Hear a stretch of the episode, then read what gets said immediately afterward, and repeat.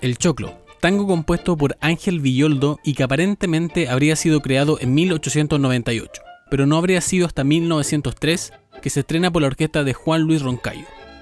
el cual curiosamente tuvo que camuflarlo al momento del estreno como una danza criolla, ya que el dueño del lugar no le gustaban los tangos. El choclo es uno de los tangos más difundidos en el mundo después de la comparsita y logró trascender por las distintas edades y épocas del tango.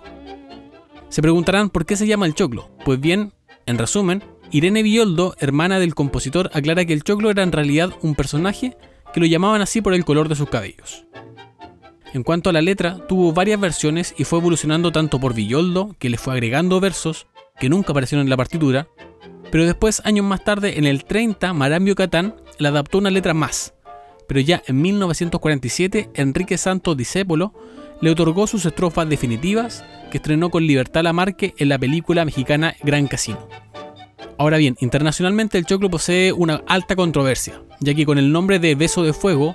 se conoce un tango estadounidense que en 1952 firmaron con letra y música Lester Allen y Robert Hill, que ante la similitud tuvieron que reconocer que era una adaptación del tango de Ángel Villoldo.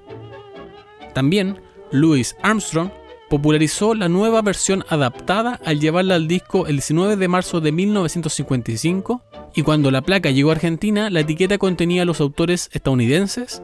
los nombres de Villoldo y los letristas Discépolo y Marambio Catán. En definitiva, el choclo es un tango clásico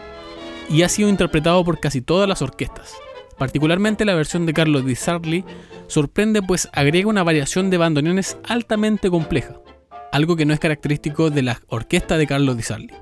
Con ustedes la versión de El Señor del Tango, Carlos Di Sarli, en su versión instrumental de 1954, el tango El Choclo.